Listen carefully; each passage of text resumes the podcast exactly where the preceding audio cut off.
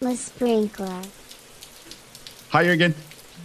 Hey, Eric. How are you doing? I'm pretty good. Yourself?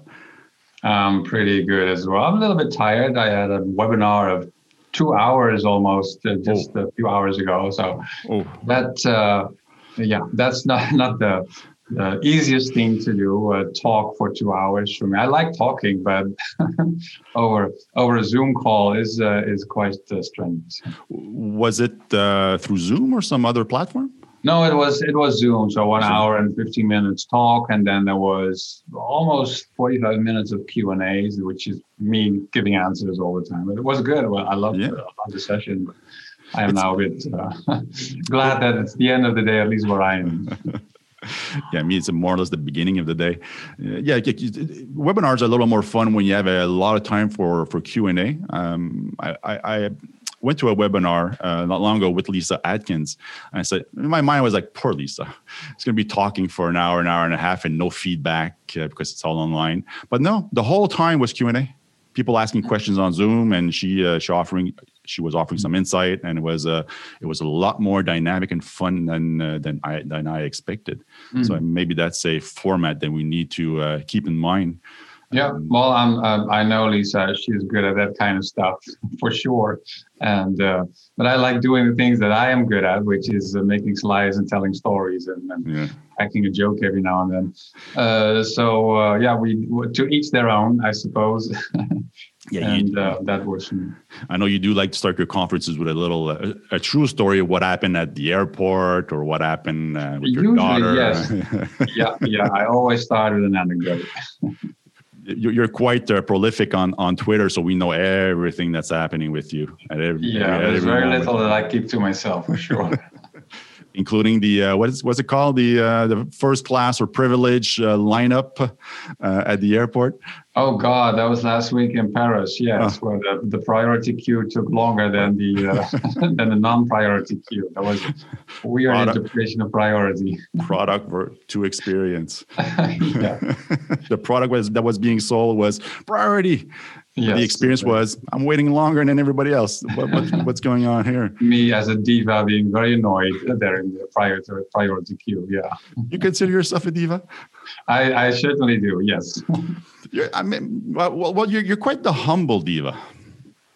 Uh, that's a good, yeah, that's a good summary. Yeah, I'm a humble diva. That's I, I keep that. because you, um, if you don't mind me mentioning it, um, but I, I positive you don't you don't mind because it's a it's a fact of life. It's actually a necessity. I think uh, you you you had a startup. where You, you, try to gamify some of the uh, the tools. I think it's some of the tools from Management 3.0, Kudos and whatnot. Among others, yeah. Yeah, yeah. And didn't quite work out. Not yet, correct. Not, yeah, not I yet. say I, like I, I say it hasn't failed yet because you only fail when you give up, and I'm not giving up. I'm actually relaunching in uh, in a week or two. Oh, uh, congratulations! Uh, with nice. uh, different uh, different approach, uh, same vision, but different strategy. That's the very definition of a pivot in yeah. in lean startup language. Yeah. So yeah, it took me a while. It's I must say, Corona didn't make it any easier.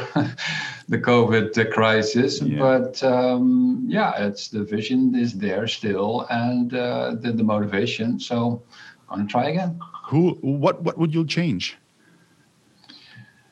Uh, what I changed? Well, God, there's so many things that I learned from my my previous uh, experiment.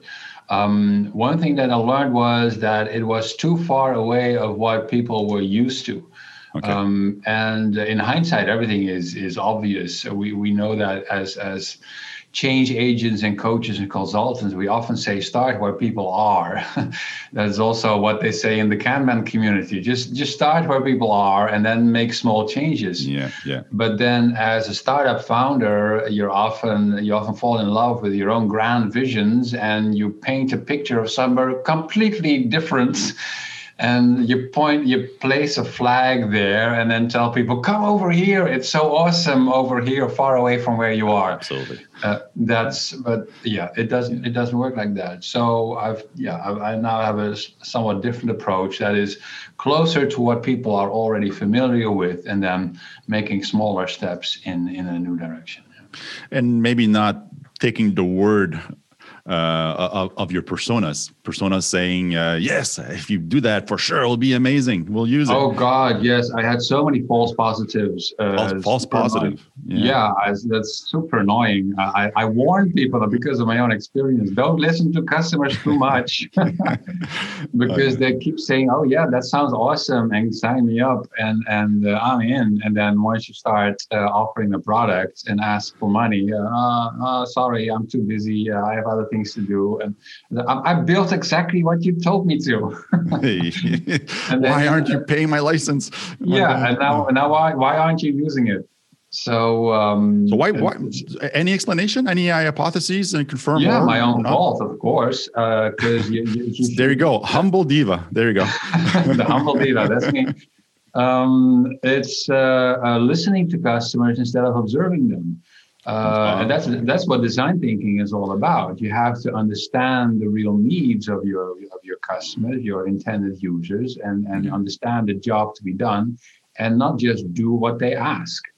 Uh, I often give uh, as a funny example. You mentioned before I like coffee, so I give pl- plenty of coffee examples. uh, when when you ask me what I want, then I always say I want just the best coffee in town. Where is it? That's an obvious answer. but when you look at what I'm doing, then you might see me sneaking into a Starbucks. Well, that's not really the best coffee in town. I often say that's like the bottom end of the acceptable spectrum. Mm-hmm but um, that is because at the, the high-end barista uh, coffee bar next door they don't allow me to sit for two hours with my notebook open and do some work. Mm-hmm. and that's essential for me because i'm a traveler. I need to enjoy my coffee while working for a while. And that is exactly what starbucks understood that's, as the model, job yeah. to be done. They call that the third place between office and home. They actually have a term for it and that's the, the, the job to be done for mm. Starbucks. They define that well. And for other coffee bars, they have a different job to be done. Maybe they just, yeah, they just want to pour the best coffee in town, but it's not meant to sit there and work for two hours. That's not what they are about. No. So they, yeah. they solve a different problem. And um, yeah. so when you just listen to me, you would give me the best coffee. But then I say, well, where can I sit? Mm-hmm. I can't sit here. This is useless. There's probably no Wi-Fi anyway. So yeah, you know, and, you, and, your Wi-Fi doesn't even work. so also, also uh, Starbucks is it, Starbucks is also very um, familiar. If you're traveling and you you, you, yeah. you for, for, an hour, you just want a more familiar environment. So you'll go to McDonald's for lunch and then maybe have coffee after at Starbucks just to position your yeah. brain cells a little bit for for, for right. a few hours for yeah yeah yeah that's that's a point. For some people they want that familiarity. They want to know what they get when they order a latte macchiato or whatever. Um, that's part of the fun for me that every coffee bar is slightly different and sometimes they they confuse the terms and then i get sort of cranky uh, cafe latte versus that. macchiato. Yes that's the diva part in me eric. Then they offered me the wrong drink. I, I asked for a cafe latte. They give me a latte macchiato. You don't even know the difference. My god God, you call yourself a barista? so, what's, that, what's that uh, comparison you make? It's like it's like comparing a barista to a plumber. yes. so um, yeah, so that's that's design thinking. That's understanding the job to be done, and that's the mistake. Well, my, one of the many. That's the humble part again. The, one of the many mistakes I made is just doing what people ask, uh, and trying to do what I painted as a vision, but not really understanding the need that that had to be addressed, uh, mm-hmm. the, the, the problem that needed to be to be solved. So yeah, yeah uh, back to square one, basically. Yeah, for sure, for sure. But I, have been reading these various models, what, you know, whether it be uh, yours or Lean Startup, Design Thinking, Design Sprints, uh, um, which I love all. Uh, I've had guests over talking about design sprints and with with sprint sprint masters. I never heard that term mm, before. Oh, okay. Wow. Never heard of sprint master before. no, neither, neither, I know now because I had guests explain it to me. But uh, this this is one thing I love about this podcast. I learn a lot of stuff. It's mm-hmm. just crazy. You just never stop learning. Uh, that said, those various models. Listen, I, I am wondering how they how how we factor in uh, explicitly uh, the environment, the changing, the sudden change of context. Um, I asked myself that question because if you had asked me in uh, uh, March 2020, um, what do you think about you know a tool to collaborate online?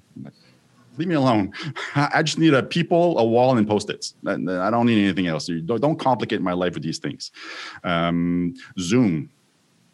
I knew Zoom a little bit because Ellen, uh, Ellen Grove, um, uh, she liked to use she likes to use Zoom. I said, sure, sure, whatever. But in not, but today Zoom Zoom and breakout rooms. I didn't know what breakout rooms were. I didn't know I needed breakout rooms. I love breakout rooms now. They're just fantastic. I love Miro, Mural, uh, all these tools, tools to collaborate online. My, my, my because of COVID and confinement, I my mindset completely changed 180 degrees. Do these models take that into account? Um, yes, if you uh, understand them as being iterative. Okay. Yeah. Um, and um, that is one of my pet peeves with the traditional design thinking model, not design thinking itself, which I love. I love mm-hmm. the books and, and everything. But the pictures, as they are often drawn, are drawn sequentially with empathize, define, ideate, uh, etc. Five prototype, test, test. Yeah, that's it. And I always say that's such a pity because it is meant to be iterative. You ha- you're meant to go back all the time. You, mm. if you keep empathizing, you would understand a change in context and then the change in need of a person. Mm. Uh, like indeed, as you said, COVID had quite an impact on people and their work lives, of course. And I, I talked about it with my partner. And um, as an example, some people, they, they when they work from home, uh, they suddenly have to uh, work from from a situation that was not meant to uh, be used as an office for for eight hours. So they sit at kitchen tables uh, for hours on end, and and then they have pain in their backs and their necks, and they Tell need physiotherapy and everything. And but these are real problems uh, that need to be addressed. Um, so that you you only find that out when you have an iterative approach to design thinking and lean startup, uh, going back to the beginning all the time and keep empathizing and figuring out it, it has the need changed perhaps. Uh, is there now a different uh, problem to be uh, to be solved? Has has a, some one priority gone up and another one gone down because of the change in environment? And that's why I, I offer my own innovation vortex as a different picture for design thinking and lean startup, which is iterative. Um, because um, yeah, I, I, don't really like how the design thinking pictures are usually drawn. They're they're too waterfallish, and then they are e- easily mis- misinterpreted. So the, the, spirit of design thinking is iterative, as is, lean startup also. Uh, yeah. But sure. the the perception of it is that it's um, it, it is sequential, if not if not a little maybe too ordered. Mm-hmm. Nice nice clean circle.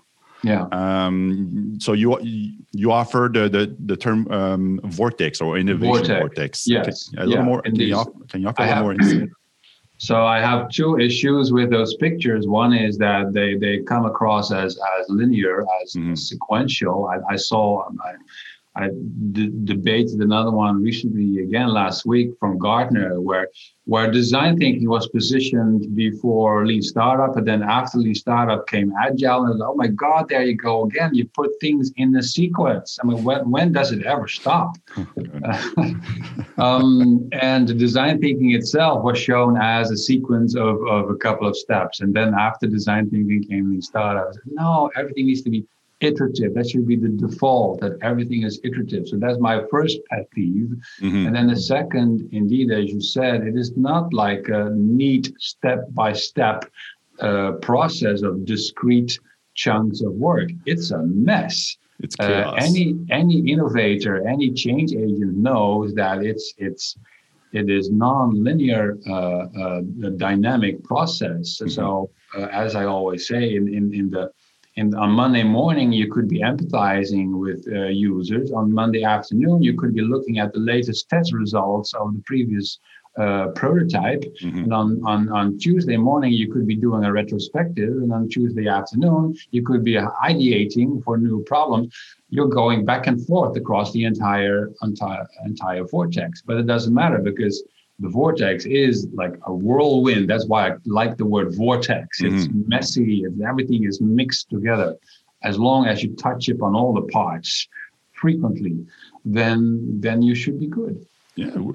What could that? How could that affect um, f- focus? Focusing on something. It's, it just seems that um, I, I, I enjoy the the, uh, the imagery of vortex, and I do believe that you have to break stuff to innovate, and so and, and a chaos and and basically a hurricane w- will do that.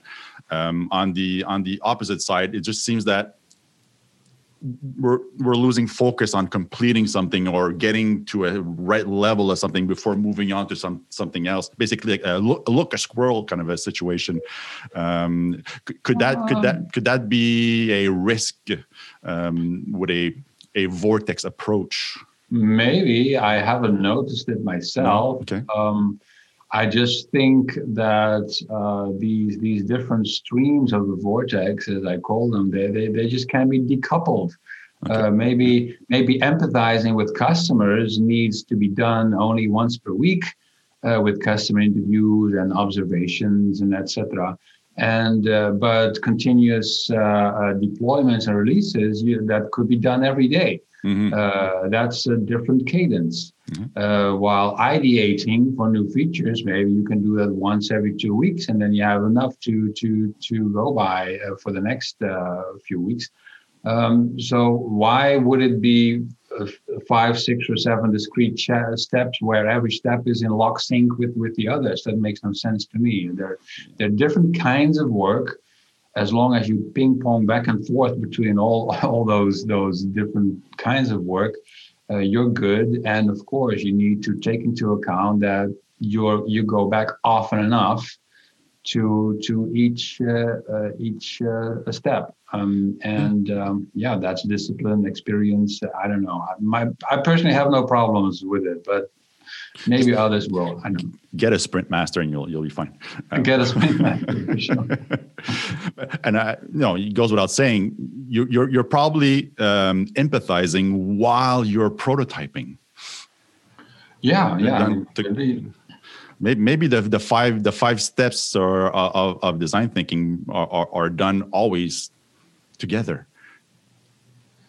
Um, You're empathizing and defining and ideation and prototyping and testing. Well, maybe not testing. Well, but, as, uh, if you uh, certainly if you scratch your own itch, as as some uh, suggest, you solve a problem you have yourself that you recognize other people have too. Mm-hmm. Uh, then it is uh, it, it, comes very close to being just one uh, one step. Yeah, because you're empathizing with yourself and and and ideating at the same time and things like that. Yeah. I'm not sure if that's easier or harder, empathizing with yourself, but that's a whole other subject. We can talk about coaching some other time. Uh, so, uh, so I guess this was the um, the motivation to creating your your your book, Startup, Scale Up, Screw Up. The well, the motivation is that the publisher asked, which is a compliment for authors. When a publisher comes and says, "Could you please write a new book?" Please. That means that probably they earned enough money on the previous one. So uh, if they, to be if, honest, if they pay I, your royalties. But yes, well, I'm glad they do. Um, but um, yeah, I, I, in the beginning I said no. Actually, I have no time. I'm, I'm trying to create a new product here. I'm a I'm a I'm a startup founder now. Um, and they said, please, pretty please. And then I thought, well, um, I know other founders who raise families or have kids. I, I don't raise any kids. So why, what, what, what excuse do I have yeah. for not writing a book, which is like kids to me? um, so, um, and then I thought, and then it became even more appealing. I thought, well, maybe I just write about what I'm doing as a startup founder, just, uh, put in some personal experience, and uh, there's no better way to learn something than to write about it. Mm-hmm. Uh, uh, is uh, something that I have uh, noticed. Um, it, it, happens often enough that I start a blog post not having any idea in which direction it is going, but then at the end of the blog post, I think, ah, so this is how I think about the topic. because after writing, I suddenly learned something and uh, the book is is the uh, yeah is, is the expanded version of uh, of that. So I said to the publisher, sure, I will write a book if it is uh, if it can be about startups and scaling up is all the rage nowadays. So let's do a startup scale up, and then screw up came to mind immediately. Uh, talking about failure uh, sounded like a fun title. So that's that's how it came about. Yeah, it's, it's very interesting. You could you could have just assembled all your blog posts and made, made a book with that. I did that with Management 3.0, basically. Oh yeah, you did. well, not other? entirely true. It was forty. I think about forty percent was already published as a blog post. Oh, really? Yeah. And I, if I remember well, your blog post was. Uh, very well rated. If it's not still well rated today, uh, I, I, don't know, but back then, yeah, was. the dynamics of blogging is very different now because everything is everyone is social media nowadays, and people are not really reading blogs in that sense yeah. as they did in the past. So uh, uh, I haven't uh, focused that much on my on my blog, uh, to be honest. So th- this was your motivation to writing your book, and you you create a, a ten a ten stage. I don't want to call it a process, a, a ten stage vortex uh, no, it's a life cycle uh, uh, model, uh, is what you refer to. I referring to the life. Okay. Yeah, yeah, yeah. because the vortex is the iterative thing. It's it's design thinking, lean startup, uh, agile, lean, all wrapped together in one okay, iterative okay. Uh, thing. So that's the the message of thou shalt iterate. it, it, the, it is critical. First, it is critical.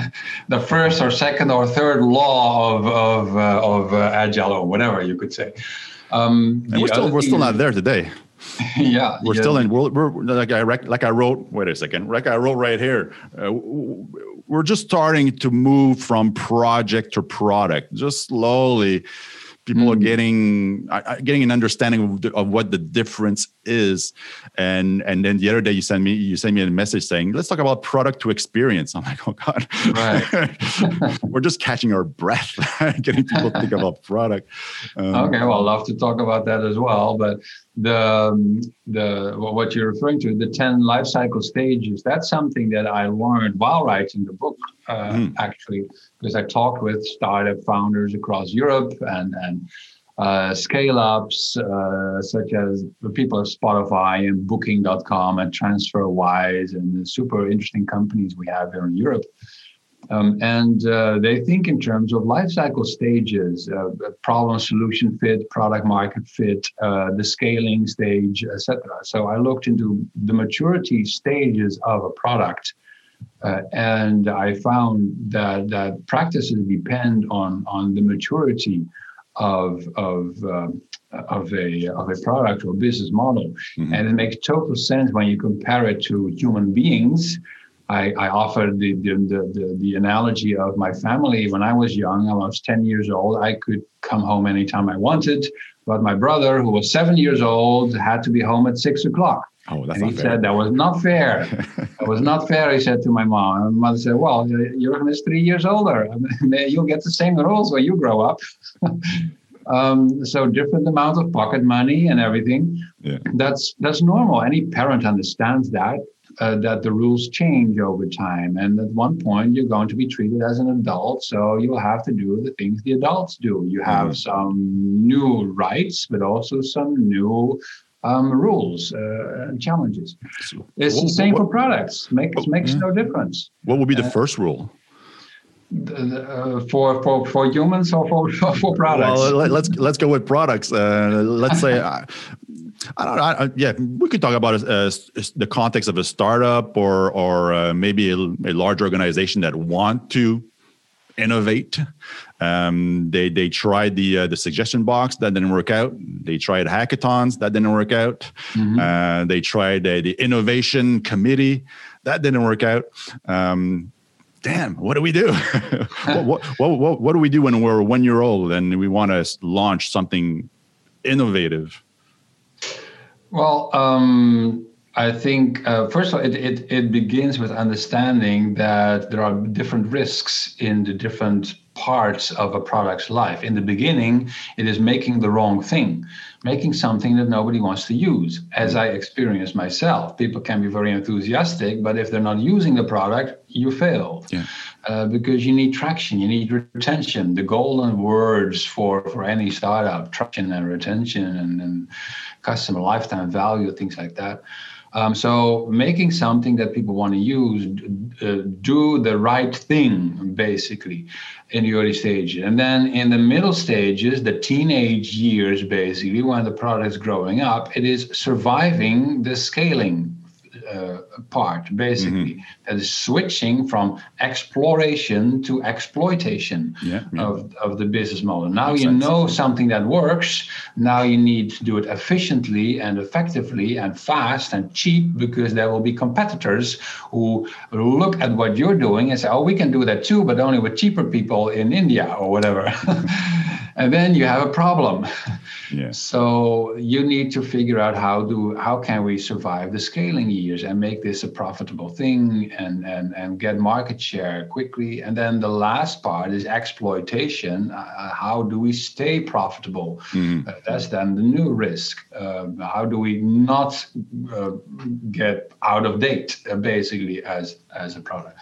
So that gives you a different risk profile. It also means that there will be different practices applicable in those different life cycle stages. Um, mm-hmm. I, I, give it as an example uh, OKRs, which is a very popular goal setting framework. Yeah, I'm yeah. sure many of your listeners know it well. Yeah. Um, among startups, I never hear anyone talking about OKRs. It's not a thing. That's it true. doesn't exist. Yeah, they talk about the North Star metric. Much simpler it's a very simple paradigm, the one metric that rules them all, uh, the one thing to focus on.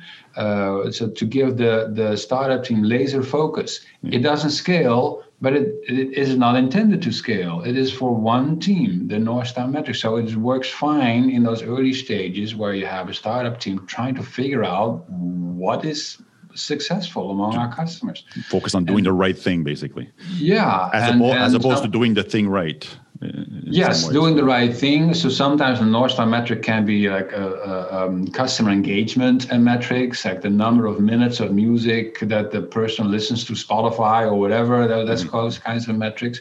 Other times it can be something investor facing like the size of the network or the number of, of users because if you need money to invest in the product you need to convince investors that the value of your network is growing. So that could be a north star metric in the beginning beginning. Mm-hmm. But when the product grows up, you figured it all out, your business model seems to work, you're going to change from being a kid to being an adult with mm-hmm. your business model. That means you're going to have to play by the rules of the adults, and the adults are doing OKRs mm-hmm. because that's a perfect goal setting paradigm for the, the adult units that know, already know what they're doing. They've already figured out their business models. So that's one example of how the, the practices change. And I keep telling coaches and consultants that they should be more aware of where products and business units are in their life cycle stages because if they just go into an organization and say we're going to introduce SAFe or or whatever kind of uh, framework is is fashionable you're not taking into account that it's it's a family. Mm. You don't give the entire family the same workout exercises because some family members are 80 and others are three, and the exercises make no diff- make no sense Absolutely. Absolutely. to those family members. They need Absolutely. different approaches, so it has to be more custom customized for the, the stages, the life cycle stages that that the units are in. So that is one insight I have in my book. I think that's a contribution to the agile community, something we have not really considered before. Mm-hmm. Uh, make it dependent or, or basically reduce the size of your organizational transformation to the business unit. Make focus on the business unit and different units could have a different approach because yeah. they might have be in different stages simplicity the art of maximizing what not to do, something like that. Yeah. Am I, am I, am I saying this right? Yeah, yeah. Could be. Yeah. Yeah. Yeah. yeah. My memory is getting old. When, when you're over 50, it, uh, it goes to hell. Um, I know. um, what, what, what do you think Spotify? I mean, Spotify they're streaming music. I'm I, you know I'm sorry, but there's there's nothing much original there. But man, I I only use Spotify, and they, they've taken over everything. Uh, there's even a Spotify model, whatever that means. Um, mm-hmm. And what what what did they do at the like maybe the initiation stage uh, uh of their of their product? Um, well, Spotify is in what I call stage uh, stage seven. They have become profitable. Today, uh, the, yeah. the, seventh of ten stages is uh, Spotify has reported profits for a couple of quarters. Okay. Uh, Tesla, same, also uh, profitable now, That's apparently, right. according to some reports. Uh, right. Some didn't think they would ever get there. Um, but they pulled it off. Uh, Half a trillion is, dollar value. Yeah, which which is amazing. Um, I wish I had invested in yeah, that. Same here, yeah. um, and um, so they are in stage seven. And of course, uh, once you're in stage seven, you're going to think about, okay, how are we going to diversify? And then you're going to stage eight, basically, which is expansion, uh, yeah. different territories, different product lines. Uh, Spotify has gone into podcasts. This is a nice example. Right. Yeah, yeah, they bought Anchor. Yeah. Yeah, they, they buy other companies, they buy startups, they, they run experiments with own business units that basically themselves start in stage one again with an idea and then expedition, uh, exploring things, pro- uh, problem solution fit, product market fit, because Spotify then as a company becomes a family of business models and products and, and, services. Well, they usually every startup starts being one business model, mm. but when they're successful as a company, they will have to uh, expand the family with with with young ones yeah, that yeah. start at the very beginning, and that how that's how that that innovation funnel, uh, as it is called, needs to be uh, needs to be managed. I would have loved to have been in that initial conversation in a coffee shop with the folks who created Spotify. So what that what, would have been interesting. What what did you talk about? If if so, I, am I'm, I'm really bad in predicting the future. I mean, I remember when somebody presented uh, Twitter to me when it first came out.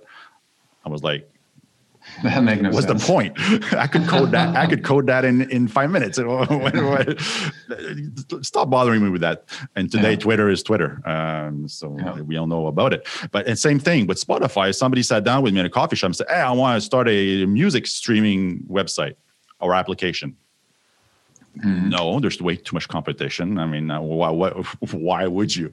What I, I, I would I would love to be in a fly on the wall and and listen to what what was that vision that the, you, do you know the now, name of the founder i don't know the name of the founder daniel Ek. daniel Ek.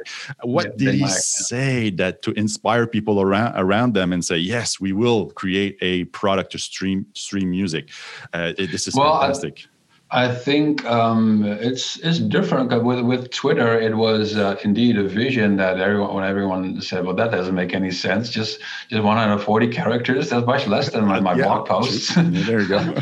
so the, and the same with with Airbnb, where people said, "Indeed, that doesn't make any sense. Why would I uh, want to invite people to my house, complete strangers? I'm I'm not I'm not nuts." Yeah. Um, uh, Spotify made a lot of sense. Uh, it was more a technical challenge, and the the, the, the, the size of the library, the, the instant gratification of, of clicking a button and the music plays immediately. Yes. Um, they had far more challenges in the technical area and, and the, the economics of making it work. Uh, but I think from a functional perspective, uh, it was obvious that we had to go in this in this direction, which is okay. what nobody had pulled it pulled it off okay. uh, uh, well enough yet. Yeah. Yeah, it's true. I guess the what was more popular at that moment was selling online music. Yeah, and MP3 downloading MP3. iTunes were preceded iTunes. Spotify by a couple of years, and that was about downloading MP3. So that was still the mindset. You you get you pay for the number of bits and bytes, yeah. and and then you download them, and then they are yours. Mm-hmm. and we had to give up that notion that we own a couple of bytes, which is odd in, in, in hindsight. You, you still can't hold on to the vinyl uh, record and and play mm-hmm. with it while you're listening to the music, but still, it's it's still good. It's still good. Yeah, and the funny thing, I just yesterday I went through uh, old CDs. I've been working on my my bookcase just behind me. And there were just old CDs uh, up there uh, that I replaced into new boxes, and I came across some artists. Oh wow, I haven't heard these in in years. Let's look them up on Spotify. Ah, they're there. Yes, awesome. Uh, and then I I favorited them. There you go. so yeah. I, I, I, rediscovered my favorites from the 80s and the 90s, basically. You know what I love on Spotify are the covers. The covers. Oh, yeah, yeah. Like uh, one of my favorite bands is uh, like New Order, for instance. And there's so oh, many, okay. there's so many covers of New Order songs. Like Ceremony is covered by a, a million times by a million people. So I, I, sometimes I just play for an hour, just various versions of, of the song Ceremony by New Order. It's like it's like it's like a different song. They're very techno version, very acoustic versions, very it's like it's it's a lot. That, and that's that's that's one of the reasons why I like Spotify. The, the, the, there's so much content Mm. It's fantastic for that, and it, it allows for very obscure versions of the, your favorite songs that you're used to hearing in one tempo and then hearing in, in something completely different basically yeah. becomes a new song so that's what i like about spotify for what what i like is the endless browsing and and and uh, uh, going from one song to the other, and then at the end of a playlist, it keeps playing, but uh, it just finds suggestions, and then yeah. you suddenly hear a song. But my God, I haven't heard this one in 20 years. How do they know that I might like this? Uh, so that, that's just yeah, that's experience. Uh, you refer to product to experience. yeah. Coming back to that topic because it's one of my favorites nowadays is uh, yeah it's that you're offering more uh, than just a product to people where as i say we, we're creating happiness molecules it's yeah, it's yeah. it's about serotonin and and uh, the, and those those uh, uh, those hormone uh, molecules uh that that we we we like to create as as companies instead of just offering a product and then that's that. Mm-hmm. I think we made we made one good change uh, going from um, uh, from project to product, saying we should stop handing stuff over to somebody else, uh, from a project manager to a product manager. Um, I, I, recently said uh, that that uh, a project manager is basically a product manager who knows that it's somebody else's problem after a certain date. Mm-hmm. Because there's an end end date for a project, yeah. and then you hand it over to another. Um, and with as a product manager, we stay responsible until the end of life cycle of the of the product. But there's still a handover. Um, to give you an example, I, I know some awesome products uh, that I use, but I'm angry with the with the com- companies because it's just a pain to get the invoice uh, that you have to log into some obscure menu and drill down five levels and then you have to download it and why not send it to me by email so I can forward it immediately with a with a with a rule in Gmail to my to my accounting system. Mm-hmm. You're, you're, that's and the product creators don't see this as part of the product, but it is part of the experience that the company company gives me. Mm-hmm. So, uh, and there are plenty of examples of, of that. Also, the opposite, where the product is maybe mediocre, but the company compensates with an experience that is that is awesome. Mm-hmm. Um, and um, we're entering the realm of CX at this point. Yeah, it's mm-hmm. it's um, it's experience um, in a more holistic uh, way, mm-hmm. and sometimes companies pleasantly surprise me. Like I, I, I remember, I think it was with Slack that I posted a, a bug I don't even remember what it was uh, uh, on on their on their system. And a couple of months later, I got a notification that the bug was fixed. I was like, "Whoa! Oh, oh, that's, You're that's, telling me?" Okay, that's that's good. and that's I completely nice. forgot about it, and that was a positive experience for me. It was not in the product itself, but it was mm. the everything around it. So yeah, it reminds me of Apple. Apple. Uh, I, I bought one of the first iPods, mm-hmm. and at some point they send me a new iPod they said that please use this iPod and send back the original one because there's a problem with the battery. I didn't ask for anything. Wow. nice. Look at that. I have a new. Uh, the first one was a bit kind kind of big, and the new yeah. one was tiny. And yeah. you know, I, I, was okay. Apple, um, yes. I will nice. buy your products from now on. Exactly. Yeah, that's that's a nice touch. Yeah. So if you just offer a product and you leave customer service and finance and marketing and everything uh, to other departments, then there is still a handover for for from the customer's perspective. There's still a handover because mm-hmm. there are parts of the company that are not collaborating, and and you you you suffer one part while maybe enjoying the uh, another part. Yeah, and uh, yeah, that's why I think we have to move. We think think more uh, in terms of the, the, the experience, which is also what what service design and design thinking are about. This that's what the journey mapping practice is yeah. is for. The journey mapping is specifically intended to find the gaps between departments because you describe the journey that a customer has from their perspective, from the first moment they they encounter your brand, the existence of your product, to the moment they are a happy customer for life uh, various things happen with, with various touch points, various interactions with different departments of, of your company. And that should be an enjoyable journey. Mm-hmm. But for many companies, it isn't. yeah. Absolutely, absolutely. Well, there's so many examples to to, to choose from uh, these days, but the one that's really uh, out there is Nokia. And when the uh, the CEO said we did nothing wrong, Okay. It, it's it. Well, where did they go wrong? They didn't. gotta wonder.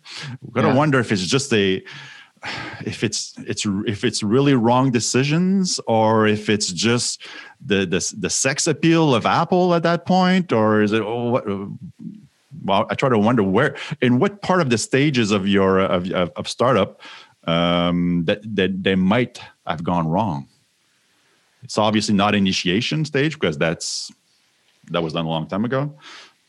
I think uh, they, to use my models, uh, uh, I think they went wrong in terms of not allowing the kids to be kids in in their exploration stages. You need to have startups be startups and iterate and innovate fast. Yeah. Uh, but if you try to innovate from within stage seven and eight, that's big business units that are already making money, mm-hmm. and you apply the same procedures and same policies to everyone, uh, you're never going to get innovation. Mm-hmm. so, um, um, and one example, um, it, it, it makes total sense that as an as an employee of a profitable business unit, I need to fill out some kind of expense form or whatever uh, when I want to go to a conference because, okay, that might be a few hundred euros or, or dollars. Uh, we cannot just let anyone go whenever they want. And there's a budget and that needs to be managed, obviously, because the main concern is profitability, as I said. So you need to manage the profitability. You have to have policies for expenses. It's obvious. But that doesn't make sense for a startup. Mm-hmm. What investors do, they give the startup a budget for everything, mm-hmm. whatever they want. So, well, here is here's a hundred thousand dollars or or whatever, yeah. and with this money, you now have the responsibility of finding product market fit. And don't come to me asking for permission to go to a conference. It's your budget. I don't care. Mm. you you you have a budget. Just it goes out of your budget. Yeah. That's how startups are managed. And and he said, well, your own salary comes out of the same budget. I'm mm-hmm. not going to negotiate your your compensation uh, with you. So that's the way that startup units, also in larger companies, need to be managed. You give them a budget. So you are now an internal startup.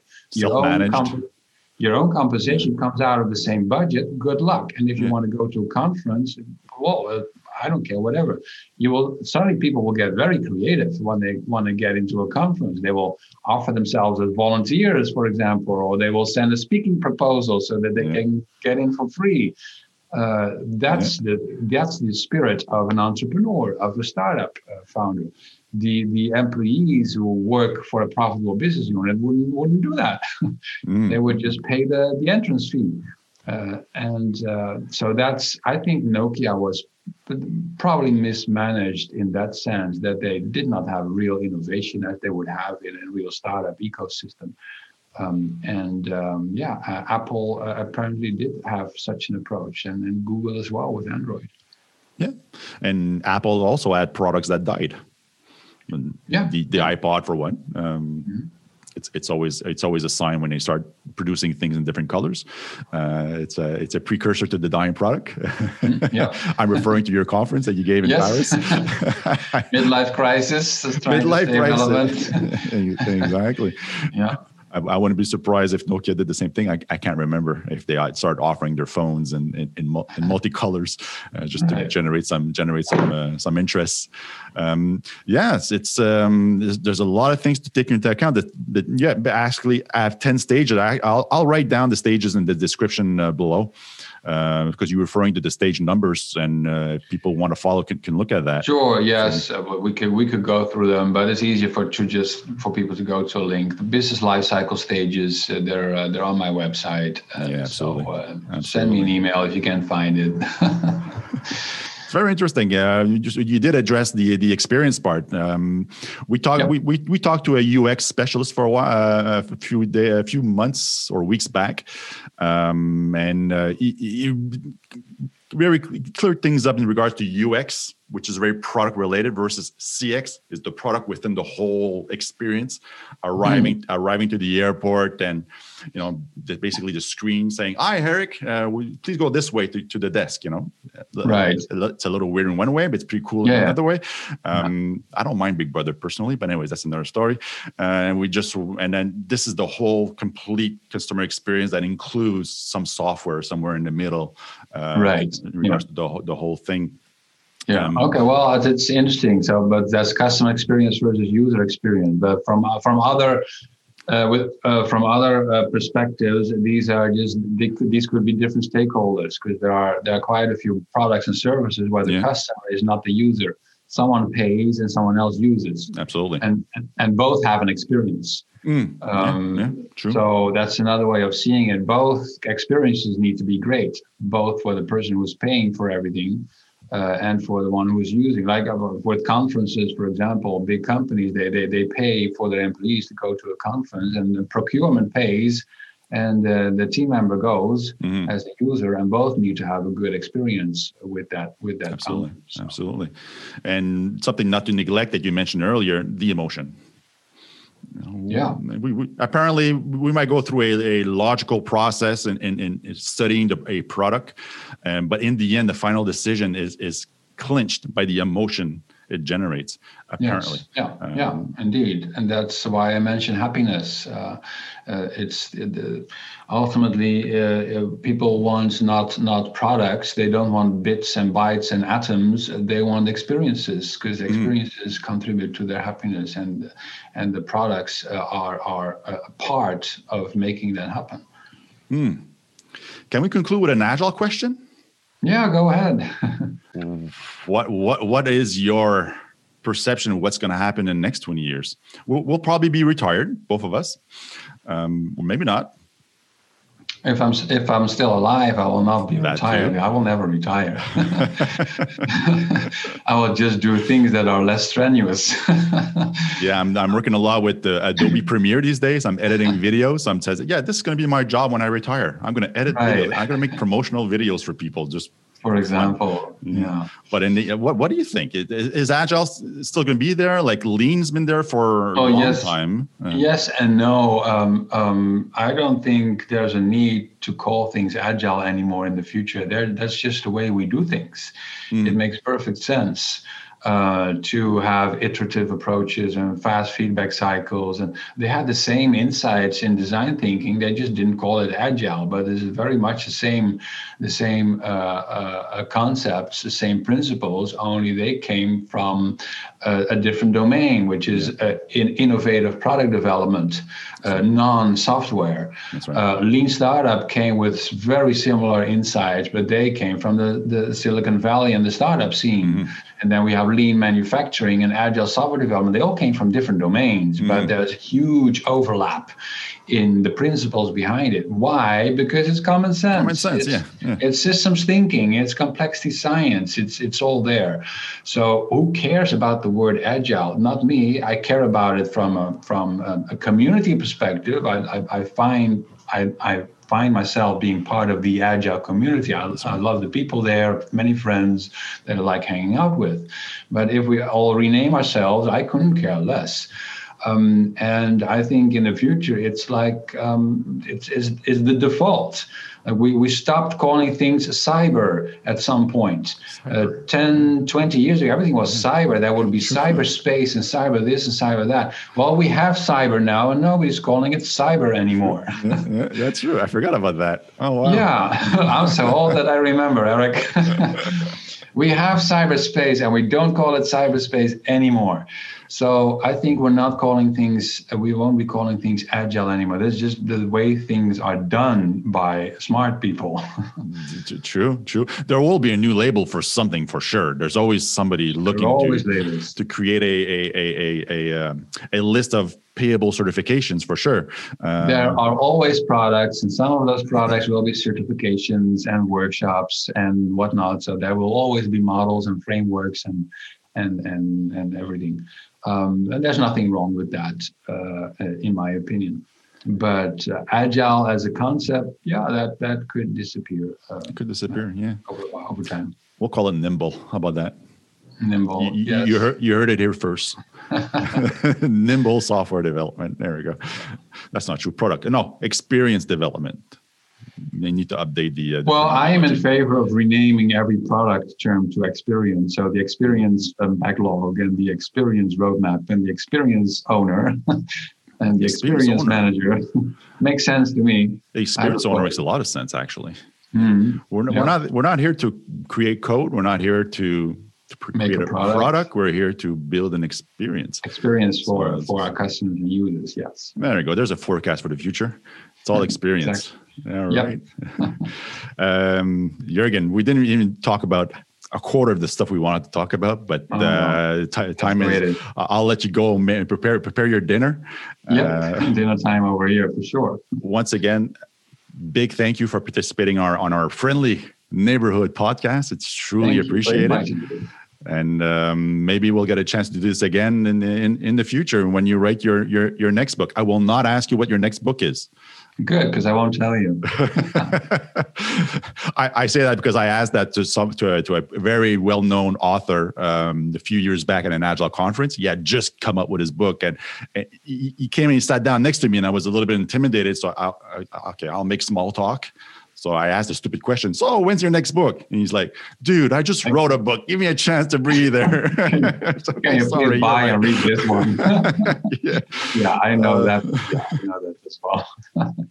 but but when it comes out, I'm sure because you're you're really prolific. I know you read a lot and you want to transform these things into uh, understandable concepts. And I'm pretty sure you're you're like something else. And you know, I'll I'll take a chance and invite you again when your next book Good. comes out. I'd be happy to talk about it then. Awesome.